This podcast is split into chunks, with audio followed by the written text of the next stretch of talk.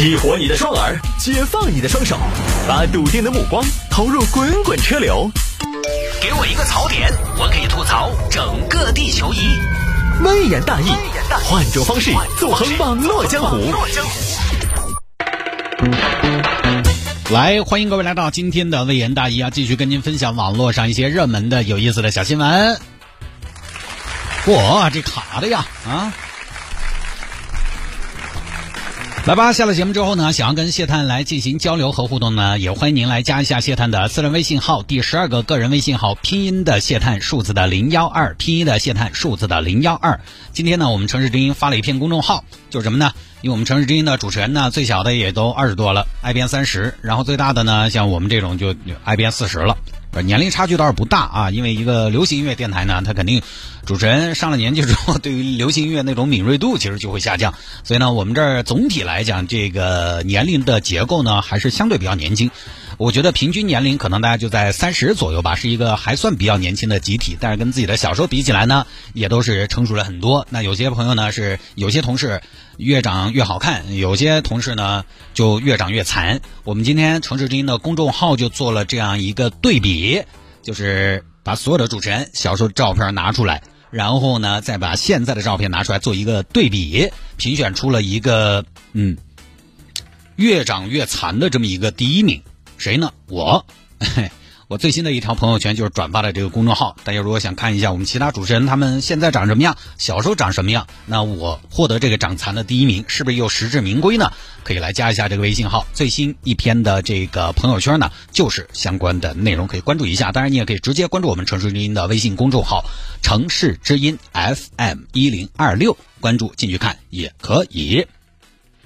回听节目也非常简单，在手机上下个软件，喜马拉雅或者蜻蜓 FM，喜马拉雅或者蜻蜓 FM，在上面直接搜索“微言大义”就可以看到往期的节目了。来吧，好久没做走进科学了啊！今天儿童节嘛，当然你听重播呢，可能你听起来就怪怪的。呃，听重播呢就是六月二号了，反正我现在做直播呢，今天是六一儿童节，我们就做一期啊吓吓小朋友，来做一期走进科学。来看这个事情啊，村口突现一男子三天没动，吓坏村民。哎，这个事情到底怎么回事呢？里边藏着怎样的玄机呢？这个男子三天没动又是怎么回事呢？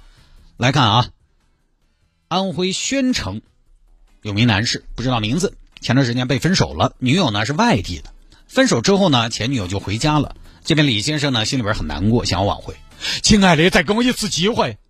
再给你啥子？没得机会了，我们不合适啊！说了好了变了，我们哪里不合适？我兼容性挺高的呀，用不着。我跟你说，用不着李二娃，那个软草坪始终不如硬草坪。我们的问题不是软件问题，是硬件的问题。而这边女女友打死也不复合，下了这个决心了。这下怎么办呢？啊，李先生想的是精诚所至，金石为开，我要让他知道我的诚意。于是呢，就开车杀到了前女友老家。农村嘛，反正一个小镇上就那么点大，就在村口守着，啊，村里边守着。我现在在你家门口，快出来见见我。你在我门口做啥子啊？要饭子哦？我不得出来见你。你真的是，你越这么亲，我越讨厌你，何必嘛？你早嘛，硬是你这一天把我留到做什么？快点走，不要打扰我们村的住户。还有我跟你说，你要是赶到我们屋头来，我们屋头那个旺财，我跟你说，半个月没吃东西啊，都能够。这边呢，女友也不见，想办法呀。古有刘备三顾茅庐，在那么弱鸡的情况下，诸葛亮还能选他，完全是被刘备的诚意所打动。人心都是肉长的，对我不能放弃，我要等，让你看看，为了你，我可以对自己有多狠，让你看看，为了你，我。自己可以有多能等，于是呢就把车开到村里停了下来。他又没地儿去，就一天呢就只有在车上坐到起。他坐着他还不能睡，因为他要随时看前女友出来没有，就这么待着。好，接下来我们就进入到今天的正题，欢迎收看本期《走进科学》节目。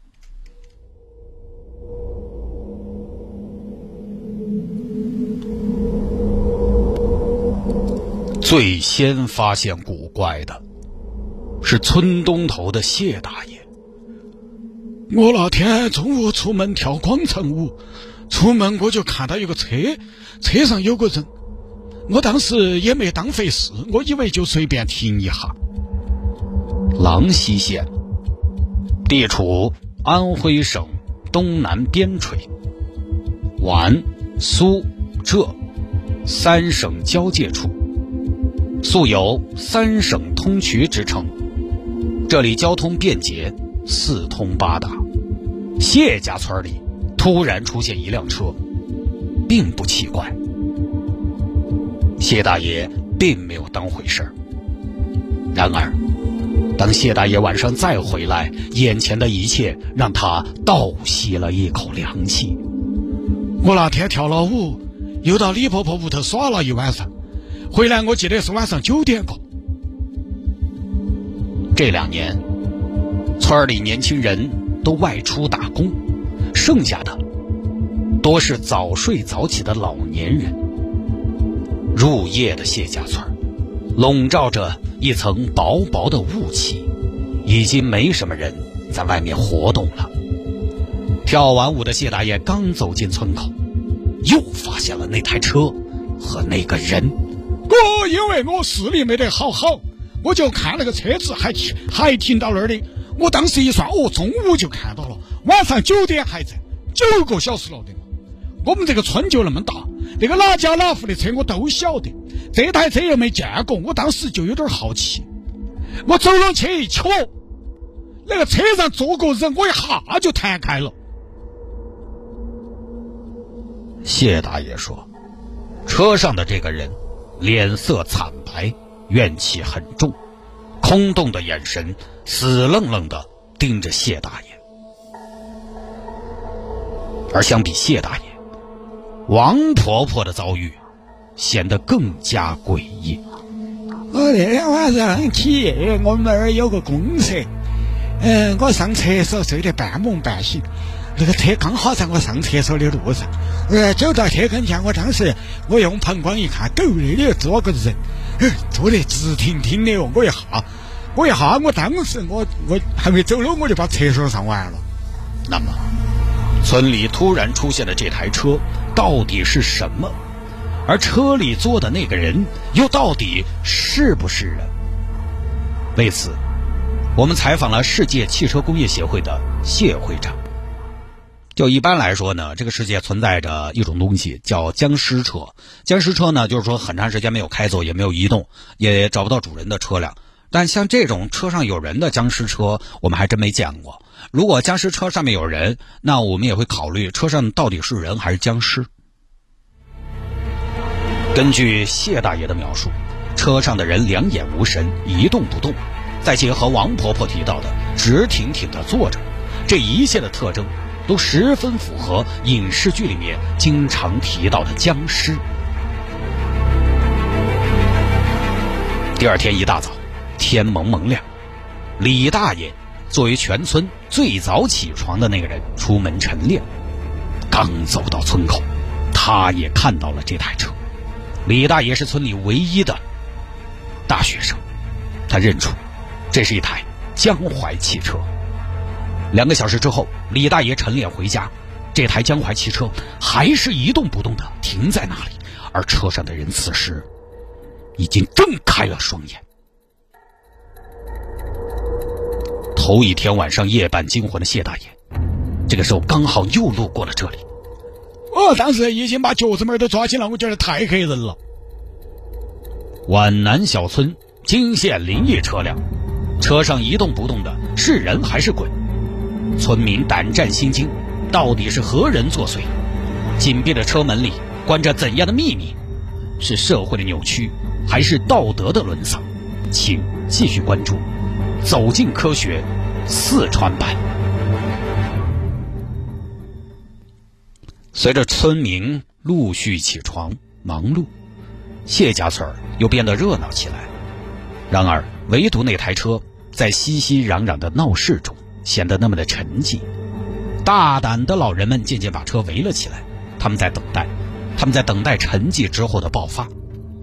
突然之间，车门开了，当时我离得最近，吓死我了！里头那个人一下就坐起来了，我当时我跑都跑不赢，我脚杆都是趴的。车内突然动起来的人体，把大家吓了一跳。仔细看，这个人体衣衫褴褛，看起来如同行尸走肉一般。围观的群众一时不知道是该退后还是该前进，他们仿佛被这个人形物体施了法术，站在原地一动不动。那么，动起来的东西，就一定是活物吗？我们为此咨询了国家特殊人类研究实验室的谢研究员。就是理论上能动的都是活的，但是我们也知道啊，有些东西它死了之后，通过某些技术可以实现这种短期的有限的这种活动能力啊，也就是我们常说的诈尸。尸？那这位车主是诈尸吗？谢研究员给出了诈尸的判断标准。一般来说，我们判断诈尸啊，要看他的动作。诈尸的特征就是动作简单、机械重复、没有血色、眼神空洞。你叫他，他半天没有反应，不理你，根本。如果满足以上几个条件呢，基本上就是诈尸。然后通过这种针刺反馈测试没有反应，那基本上可以确诊。那么，这个从车上下来的移动人形物体到底是不是诈尸呢？当时他下车确实看起来没得精神。哎呀，我们喊他嘛，他也不应。我拿个棍棍去夺他，他也不理我，就是闷起脑壳也不看哪个。对于我们围观的也从来不看一样。反正看起来就是那种你晓得小年轻失恋了那种，就对峙走到小卖部去了。根据村民的描述，这个移动人形物体像极了诈尸。然而，接下来这一幕让周围的群众有点摸不着头脑。当时我手头有个棒棒，我说一旦哎图谋不轨，我就要上去火拼。因为我以前年轻的时候我是抄社会的，结果嘿他下来直接走到小卖部去了。那么这个人形物体去小卖部是要干嘛呢？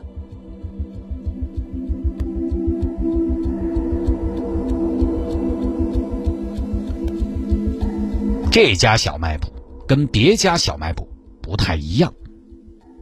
这家小卖部是村上唯一的丧葬用品经销点，纸钱、寿衣应有尽有。老板谢大脚经常帮他人看风水，那么移动人形物体的目标到底是什么？当时我才开门，还没开张，他就说过来了，一句话都不说。来了过后，直接也不开枪，指了一下那个东西，我当时很害怕。那么，到底移动人形物体指的又是什么东西呢？是什么东西让谢大脚感到害怕呢？他指的是盒牛奶，我害怕是因为没得货了，只有那盒。但是我还答应了我们孙儿，他起来喝的，卖给他，我们孙儿就没得喝的了。后头我就鼓起勇气跟他说了实话，我说不然你买个酸奶嘛，一样的。那么，作为谢家村第一个跟移动人形物体正面交流的人，谢大脚的话得到回应了吗？皖南小村惊现灵异车辆，车上一动不动的是人还是鬼？村民胆战心惊，到底是何人作祟？紧闭的车门关着怎样的秘密？是社会的扭曲，还是道德的沦丧？敬请关注《走进科学》四川版。谢大脚提出自己店里的纯牛奶只有一盒，让对方换成酸奶。这个提议对方接受，对方到底能不能说话？对方到底是来者不善，还是人畜无害？我刚刚说完没得纯牛奶喝酸了，他就说了一句话。他说：“那不要了，来个面包。”吓死我了！我们店上没得面包。好了好了好了，到这儿到这儿啊，这 个也就不演了不演了。过分了，感觉是另外一档节目啊。就大概过一下嘛，这个小伙子呢就一直在车上等着待着，饿了呢就去小卖部买吃的，到车上吃。待了这么几天，你想啊，那个状态肯定也是衣衫褴褛、邋里邋遢，然后。看起来两眼无神，吃了就在车上坐着一动不动，等了三天。就村民也怕呀，这人到底干嘛呀？报警了，干嘛呢？你在这三天是不是特务？特务？不是不是，警官，我就是个情痴。你怕是个白痴吧？等着像话吗？等了三天都没出来见你，就不会见你了。我不，过还要等。小伙子，不要那么自责，拿得起放得下嘛。巴拉巴拉巴拉巴，劝了好久。这边女孩也是啊，铁了心依然不见。警方只能把男方劝回，就这么个事情，啊，等了三天还是非常不错了，而且人家也没有做过激的事情，他也没有硬闯，但是呢，咱们还是不提倡啊，因为没有意义。三天都没出来见一下你，你觉得把人家鼓捣弄回来又怎么样呢？没有必要了。就算是复合了，我觉得也没必要。当然也还是能够理解，因为情侣分手呢，经常说嘛，确实有点拉拉扯扯呢，也很正常。有时候一段成功的分手，就是在这种高强度的大家的消耗中，慢慢的哎就成功了。我不停给你打电话，你不停的挂我电话，我不停的来找你，你一直都避而不见，次数多了，时间长了，你也终于讨厌我，我也觉得你无情，大家也都累了，疲了，也就算了，也正常啊。好吧，这个呢就跟大家分享到这儿了。